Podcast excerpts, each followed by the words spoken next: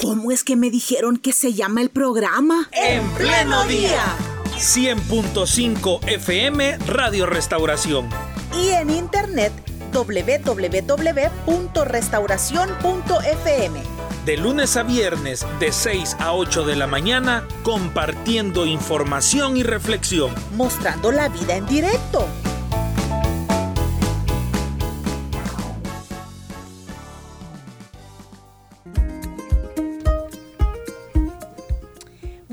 Damos paso ahora a la entrevista. Hoy queremos hablar de prevención, cómo prevenir el suicidio en los jóvenes. Hoy día los jóvenes están más expuestos a estar viendo y escuchando mensajes que pueden ser raros a través de las redes sociales. Algunos que ya regresaron a clase de manera presencial, allá pueden estar escuchando cosas también raras que otros jóvenes han escuchado o visto en redes sociales. O sea, es como una cadenita. Pero ¿cómo prevenir el suicidio en los jóvenes? Es el tema de hoy y nos acompaña el pastor coordinador del Distrito 9 de Misión Cristiana el hermano Gerardo Campos está nuevamente con nosotros. Pastor, gracias por acompañarnos y bienvenido una vez más a En Pleno Día. Eh, muchas gracias, buenos días. Ricardo, Carla, es siempre un gusto poder estar con ustedes en las oportunidades que Dios eh, permite. Bueno, pastor, eh, siendo coordinador de distrito, usted habrá escuchado, tiene información de cómo están los jóvenes, ya sea porque se congreguen o igualmente jóvenes que no están en la iglesia, pero por esa cercanía, ¿verdad? De estar en los lugares, en las colonias, uno a veces se entera. De casos de jóvenes que han estado en riesgo de suicidarse. Sí, definitivamente. La labor pastoral eh, es dirigida en la intención de cuidar y, llevar esperanza a toda persona. Y allí está el segmento importante de, los jóvenes. Eh, jóvenes, señoritas, que pasan por momentos muy difíciles eh, acá en Latinoamérica sobre todo y específicamente en nuestro país, en donde al parecer no encuentran un futuro y eso es un poco desalentador y puede llevar joven a la desesperanza eh, por diferentes crisis que, que pasan los jóvenes. En esa etapa en la que de un niño se pasa a la adolescencia, hacia la adultez, eh, la crisis existencial agudizada por diferentes factores y más eh, lo que usted menciona, esos eh, referentes que están a la orden del día, de personas eh, famosas, diríamos, pero con lamentablemente grandes vacíos. Cuando usted logra conversar con estos, con estos muchachos, con estas señoritas, usted hablaba también de causas, es decir, a nadie se le viene, creería yo, el pensamiento de la noche a la mañana, sino que hay ciertos factores que sucedieron quizás la semana pasada o temas no resueltos que sucedieron durante la, durante la niñez, la adolescencia, también usted lo decía, pastor, que nos llevan a, hoy en la actualidad a tener pensamientos de este tipo. ¿Cuáles son esas causas que dentro de las conversaciones o dentro del conocimiento que usted tiene eh, son los, los factores principales que, que llevan a las juventudes a, tener pensamientos suicidas. Sí, como usted lo dice muy bien, Ricardo, hay diferentes factores. Pero lo que he encontrado, eh, sobre todo, es eh, lo que mucho pesa y duele en los jóvenes, el, desprecio, eh, la exclusión, la marginación. Por ejemplo, atendía a un joven que estaba en una crisis de identidad. Su problema era que él decía haber definido su orientación sexual a los cinco años de edad. Me sorprendió cómo un niño a esa edad puede decir, yo eh, voy a hacer esto o soy, y definir su preferencia o su orientación sexual contraria a su género, a su natalidad, a su origen, a lo que Dios eh, le, hizo ser al crearle como, tal. Eh, entonces, a través del tiempo, este joven ha estado sufriendo mucho el desprecio, el bullying, la presión, la burla, al punto que él ha pensado mejor en quitarse la vida porque ni con los hermanos, me decía, eh, de la iglesia, él se siente bien porque ellos mismos le marginan por algunas actitudes, por cierta apariencia, cierta forma de ser, que no debe de llevar a discriminar a nadie, eh, sobre todo a los jóvenes, porque situaciones así de desprecio les cala hondo, les duele mucho. Bueno, a todos, pero ellos que están en una en donde buscan aceptación, sobre todo en hogar, de, cuando vienen de hogares disfuncionales, en donde hay vacíos, la carencia del amor. Pero me decía, los mismos hermanos eh, me desprecian y me argumentaba, yo tenía un amigo con el que me comunicaba, pero él era transexual y venía a la iglesia, pero llegó el momento en que los hermanos no le dejaron abordar el autobús y yo luego tuve poca comunicación con él. Me decía, este joven, último que supe es que se suicidó. Pero el caso que le menciono, él argumentaba, yo prefiero a veces eh, buscar la manera de salir de esta situación y he pensado en suicidarme. Entonces, esas ideas suicidas que luego eh, llevan a la persona, al joven, a un plan, son la expresión eh, más clara del dolor, del sufrimiento, de la desesperanza que una persona, en este caso que un joven, pueda experimentar. Eh, a veces los jóvenes eh, realizan lo que se llama para suicidio, que son, eh, por ejemplo, se lesionan sus brazos o intentan de alguna manera llamar la atención diciendo me voy a suicidar y accionando, pero no con la idea de realmente quitarse la vida, sino es como una protesta, como un llamado de atención para que se fijen en ellos, en ellas, eh, para que alguien reaccione y le acompañe en el profundo sufrimiento que a veces eh, las personas tienen y sobre todo los jóvenes. Recibimos un mensaje de una de nuestras oyentes contándonos de algunos episodios depresivos que ha vivido y entre sus expresiones dice, eh, quisiera decirles todo lo que he estado pasando, nos dice. Me llegué a sentir discriminada. Ella menciona el tema de la depresión. ¿Qué otras señales también podemos nosotros tener? Aunque no precisamente alguien que padezca depresión esté a un paso del suicidio, quizá, ¿verdad? Pero ¿qué señales pueden, pueden llevarnos a nosotros a, a, ponernos en alerta sobre alguien que puede estar en peligro de suicidarse. Eh, sí, eh, como pastor y consejero también, porque es nuestra tarea, nos vemos en la necesidad de eh, documentarnos, de leer, de estudiar, de conocer cómo es la vida humana y sus diferentes crisis.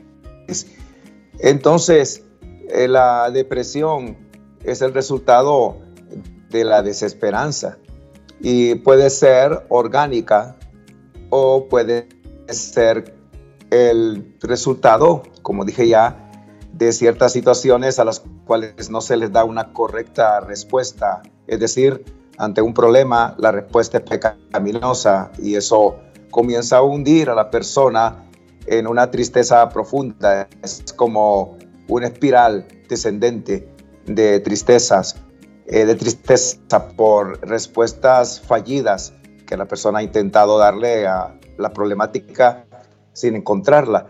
Entonces, la característica es ese aislamiento, ese cambio de actitud, esa automarginación que el problema que está viviendo la persona le lleva eh, a tomar. Y entonces caen en una eh, tristeza profunda, en una desesperanza, que es el indicador eh, bien evidente de que una persona no está bien, está o podría estar con ideas eh, insanas.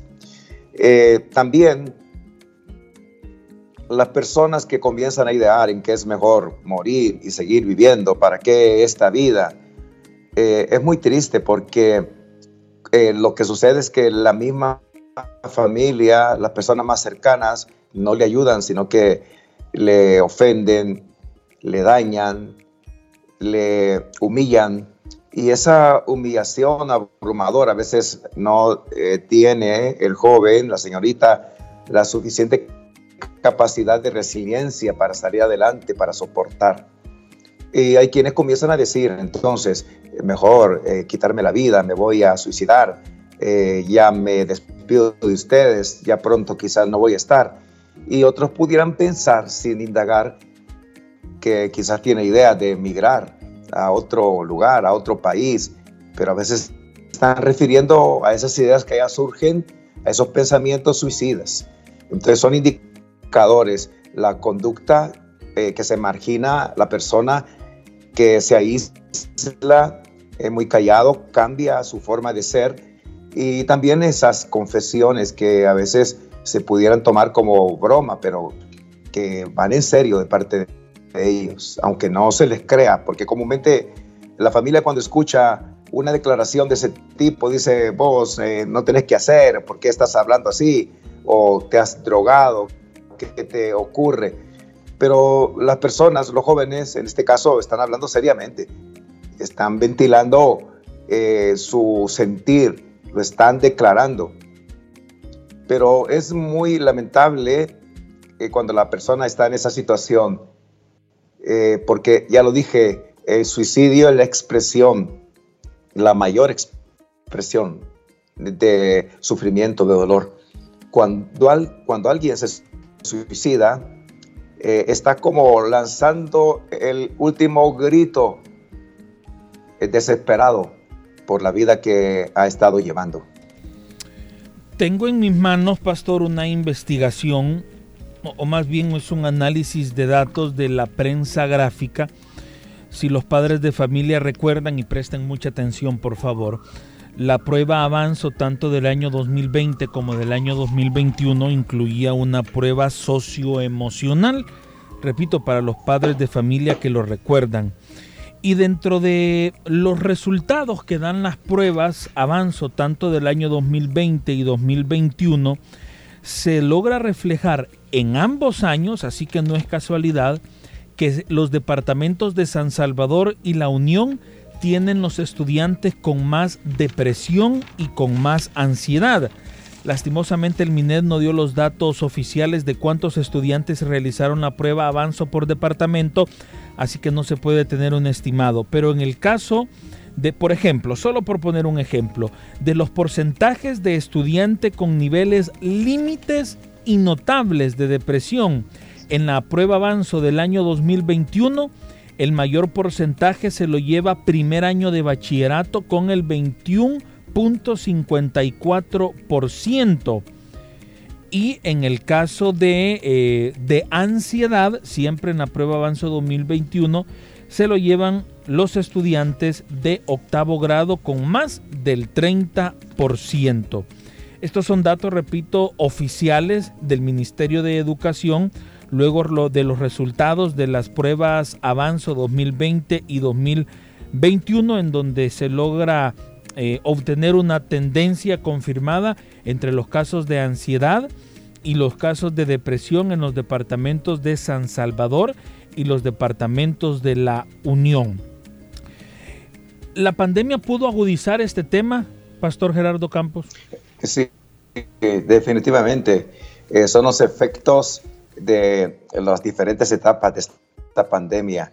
el temor a morir, el encierro prolongado y muy estricto confinamiento, el tener que convivir 24 eh, horas eh, todas, las, todas las semanas que duró el encierro con la familia, eh, esto no tendría que ser perjudicial.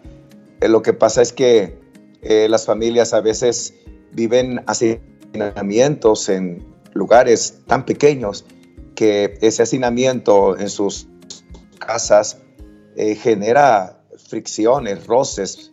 Entonces, los niños, los jóvenes, las mujeres son las que, los que comúnmente eh, sufren las consecuencias porque la irritabilidad va dirigida hacia ellos con eh, el maltrato que genera esta situación. Entonces, eh, el no hallar ambientes, el no tener espacios durante todo esto que hemos estado viviendo, el temor también al contagio, eh, la mala información que ha circulado, todo eso ha agudizado las crisis de problemas de salud mental que la población ha estado viviendo. Entonces, no es tan sencillo eh, la respuesta que se le dieron a la pandemia, porque no pensaron en el efecto de salud mental que iba, como, decimos, a, a suceder, a pasar factura. Eh, entonces los jóvenes están allí eh, sufriendo realmente la incomprensión. Hasta la Biblia dice, imagínense eh, cuándo fue escrito eso, otros momentos, otros ambientes. la humanidad tiene ahora una seria crisis existencial y de diferentes tipos.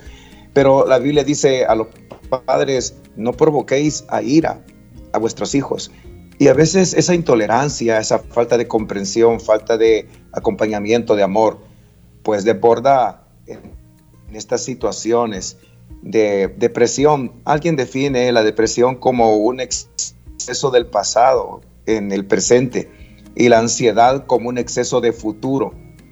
Entonces ocurre ambas cosas en los jóvenes. Están cargados con su pasado, demasiado cargados. Y otros eh, muy ansiosos porque el futuro está allí inquietándolos qué va a ser de la vida de ellos. Entonces genera, por un lado, depresión, como dije, y por otro lado, ansiedad. Pero eh, hace poco alguien me decía, ¿tiene algún material que compartir para los jóvenes a fin de que ellos puedan comprender a sus padres? Porque encontramos abundancia de material hacia los padres o cuidadores de cómo instruir a los hijos, pero a veces los hijos están ya hastiados del maltrato, de la forma en que se les quiere conducir, que no se les reconoce el momento que viven. Y entonces hay abundante material de los padres para los hijos, pero de los hijos hacia los padres para comprender eh, qué es lo que ocurre realmente con ellos y poder entonces tener como una válvula de escape, un respiradero a esas presiones que se generan en los hogares. Bueno, pastor, ¿y qué hacemos para ayudar? Solo comparto cifras de la Organización Mundial de la Salud. A partir del año 2020, el suicidio en población adolescente creció en un 17% en todos los países, tanto aquellos países que nosotros consideramos desarrollados como aquellos en vías de desarrollo se registran alrededor de 900.000 suicidios en la población, lo que es igual a una persona cada 40 segundos. De estos, 200.000 se presentan en población pediátrica adolescente y en adultos jóvenes. Esto es muy serio y hay un dato más que es, es serio. Por cada muerte por suicidio se estima que hay 20 intentos. Qué tremendo. Si cada 40 segundos una persona está intentando quitarse la vida, y si de ellos, hablando de cifras de jóvenes adolescentes, 200 mil lo logran, de esta cifra de 200 mil, hay 20 intentos de adolescentes intentando quitarse la vida. ¿Qué hacemos para ayudar? Sí, eh, la iglesia somos llamados a llevar la esperanza que es el Señor Jesucristo. Eh, él dijo en San Juan 10:10 que había venido como el buen pastor que contrasta con el que el Señor llamó ladrón, que eh, mata, hurta y roba. Jesús dijo, he venido para que tengan vida y la tengan en abundancia. Entonces llevar la vida de Dios a las personas, llevarles esperanza a los jóvenes. Por eso es importante conectar con la juventud. De ahí que una de las características que toda organización eh, eh, religiosa, es decir, la iglesia debe tener, es que sea flexible generacionalmente. Porque si no somos flexibles generacionalmente, pues nos cerramos a la juventud y queremos que las cosas en las congregaciones sean como en el tiempo cuando éramos nosotros jóvenes. Y no tendemos puentes, sino erigimos o levantamos muros. Entonces la flexibilidad generacional es importante para que los jóvenes hayan, en este caso, en los hogares, en las células, el ambiente que ellos necesitan en la congregación. De igual manera, eh, que la respuesta de la iglesia pueda ser inclusiva a favor de ellos. Porque es lamentable eh, ese dato de un suicidio, no intento, un suicidio cada 40 segundos a nivel mundial. Y hay un buen porcentaje, como usted leía, eh, los datos de jóvenes que ya no le encuentran sentido a la vida, que experimentan un tremendo vacío, que sufren en la soledad. Eh, ayer mismo atendía a una madre que me hablaba de su hijo, un adolescente, que está comportándose de, manera grosera y violenta con ella. Pero él, ella decía que nota que sufre de bullying, es decir, de, burla, de desprecio. Y la manera de defenderse de esas situaciones es que él mismo se ríe de lo que sus compañeros le hacen burla, tratando de conectar con el grupo. Pero yo pensaba cuando le escuchaba, ¿cuánto está sufriendo este joven? Qué terrible soledad. Pero ¿quién le ayuda? ¿Quién logra conectar con su corazón? Porque esa es la clave, conectar con los sentimientos de los jóvenes, escucharles, darles importancia, volvernos amigos de ellos. Eh, eso es necesario, eh, el decidir ayudarles, pero de verdad, procurar la manera de hallar respuesta a sus situaciones. Y eso es algo que la iglesia debe de hacer, porque lamentablemente debería de ocurrir en la familia, que la familia cuide de los adolescentes, de los jóvenes, pero a veces si es que existe el cuidado va dirigido hacia la niñez, pero ya cuando crecen un poco, como que se les deja a, a, sí mismos caminar en la vida sin acompañarles, porque ellos mismos muestran el deseo de ser independientes, pero es ahí donde la familia, los padres, madres, cuidadores, debemos de tomar otra actitud, ya no tan autoritaria, sino de amistad para, acompañarles. Pero hay mucho sufrimiento en la juventud, mucho dolor, mucha soledad, eh, eh, referentes que ellos ven de tener, de adquirir para ser felices, pues les deprimen más, porque esta sociedad de consumo pega fuerte, porque entonces el joven tiene la idea de que el sentido de la vida está en tener aquello que la publicidad me oferta, en adquirir lo otro que el referente eh, para los jóvenes tiene, ese estilo de vida, la belleza, eh, lo externo. Y entonces eso produce en ellos una seria y profunda insatisfacción que dicen, mi vida no tiene sentido, yo no puedo ser así, no puedo adquirir eh, no puedo obtener, no puedo ni estudiar. Y, si estudio y me gradúo, no encuentro trabajo. Ahí es donde los gobiernos deberían de dar una respuesta a la población. Eh, esa es la responsabilidad que tienen aquellos que han recibido el cargo de poder eh, paliar las diferentes crisis que la sociedad vive en determinados países.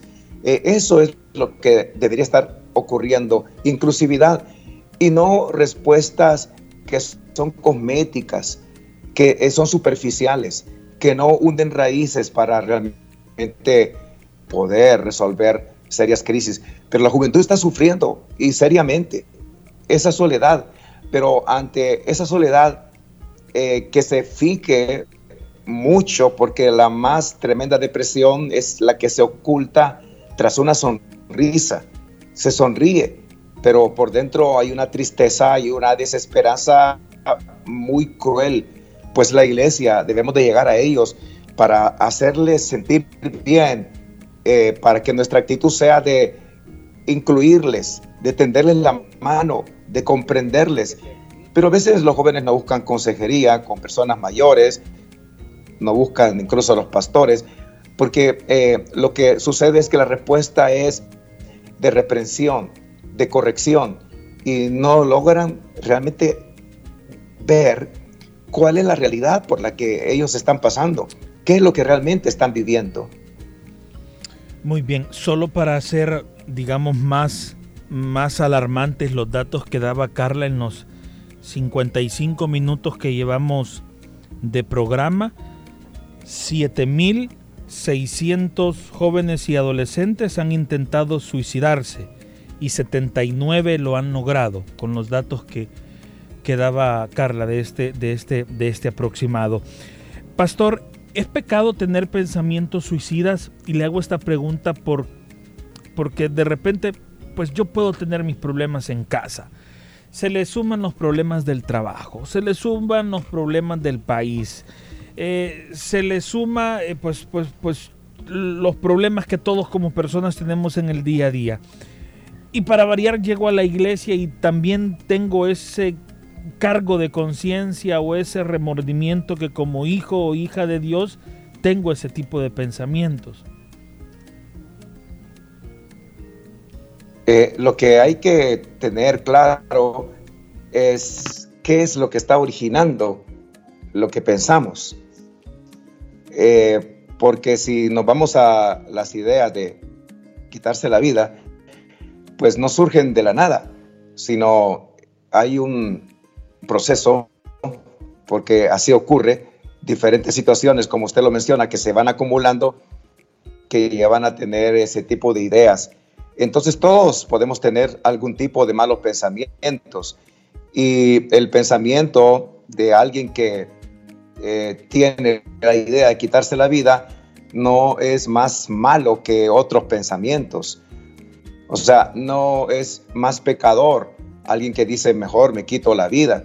Al contrario, el pecado es aquello que lo está orillando, aquello que lo está llevando a tener esas ideas.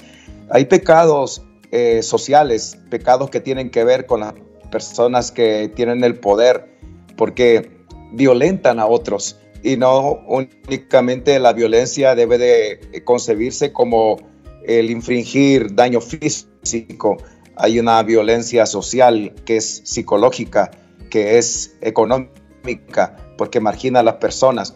Entonces contra eso pocos se pronuncian y cuando alguien se pronuncia lo ven incorrecto. Pero ese es el pecado, aquello que está llevando a la población a una desesperación. Y una cosa es ver las cosas, ver las situaciones de las personas desde arriba y otra es ponerse en el calzado de ellos entonces, eh, los pensamientos suicidas son el resultado de, diversas circunstancias que están llevando a esa persona a tener esa ideación y después de la ideación viene la planificación y luego los intentos. Y cuando una persona intenta y su intento es fallido, no se debe de pensar de que nunca, jamás esa persona va a volverlo a intentar, que ya se curó, porque digamos, intentó ahorcarse, se le reventó el lazo o usó un plaguicida y a tiempo le atendieron en la clínica o en el hospital y eh, superó ese intento. No se tiene que pensar que ya se curó con ese intento, con haber pasado el sufrimiento de estar al borde de la muerte. Las personas con intentos fallidos de suicidio siguen procurándolo, porque el problema no se ha resuelto. El punto es dar con el problema y poderle ayudar a la persona a resolverlo, a afrontarlo y no a enfrentarlo, a tener esperanza. Por eso la iglesia es la proclamadora de esa esperanza que siempre, en todo momento y por muy difícil que sea la situación que la persona esté viviendo, por, muy triste y lamentable, pueden tener esperanza en Jesucristo, esperanza que el Evangelio trae, de ahí la labor evangelizadora, pero no esa labor evangelizadora que acusa, que condena, que juzga, sino que brinda amor, que es solidaria, que acompaña. Pastor, ¿qué orientación se le puede dar a una mamá preocupada por su hija que cada vez que tiene problemas con el novio amenaza con cortarse las venas? Sí, esas crisis emocionales pues requieren un apoyo de personas que realmente no solo digan, eh, no lo hagas, oremos, sino que puedan comprender cómo pueden eh, hallar el origen de esa situación, eh, el tratamiento emocional, cómo esta joven debe de responder a esas desilusiones, dejando de lado esa idea suicida porque no se acaba el mundo con una relación fallida, emocional. Duele mucho el, desengaño, la desilusión de perder a alguien del cual se estaba enamorado, pero la vida sigue. Eh,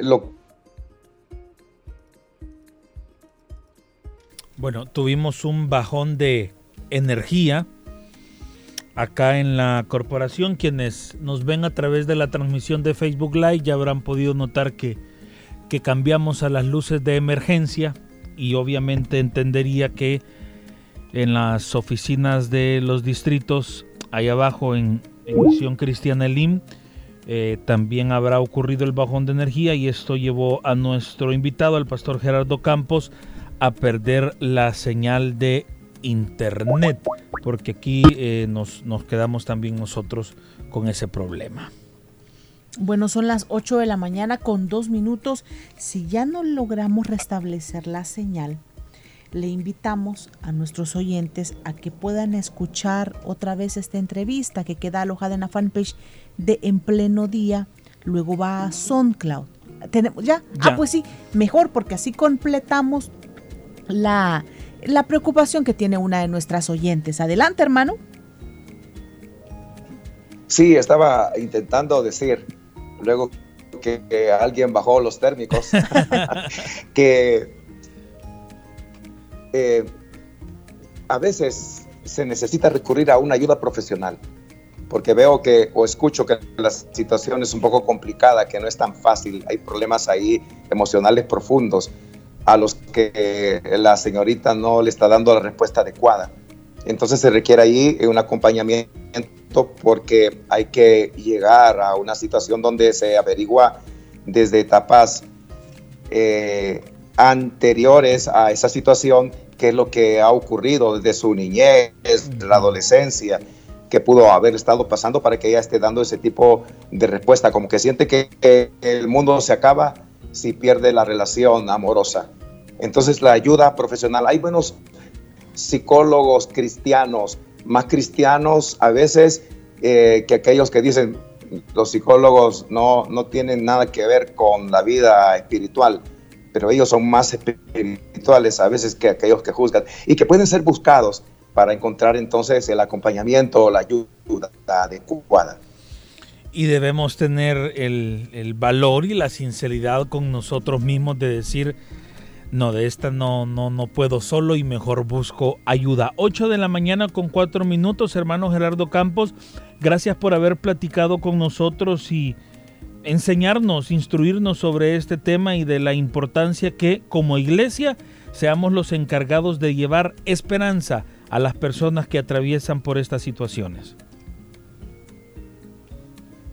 Sí, adelante, que Dios les bendiga. Eh, les felicito por el esfuerzo de poder ayudar a la juventud.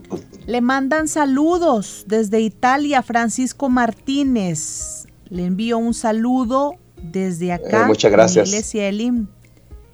Italia, él fue mi pastor, sí, un gran, un gran hermano y pastor ahora. Sí. Está bien, muy bien. Bueno, gracias, hermano.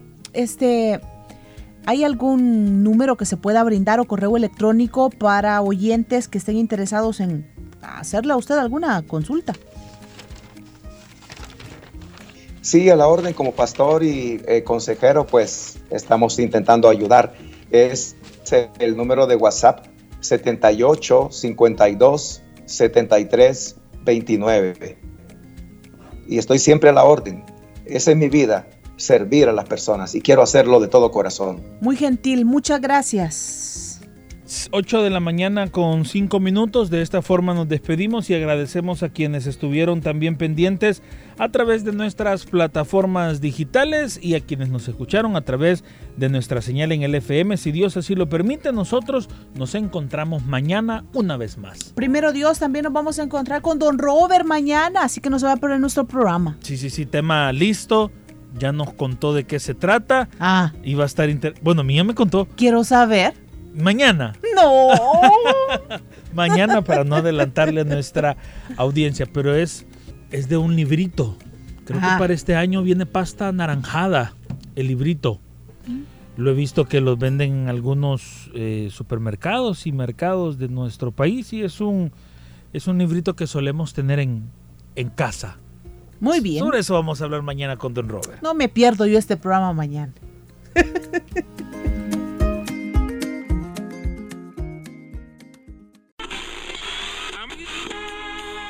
¿Cómo es que me dijeron que se llama el programa? En pleno día. 100.5 FM Radio Restauración. Y en internet www.restauración.fm. De lunes a viernes, de 6 a 8 de la mañana, compartiendo información y reflexión. Mostrando la vida en directo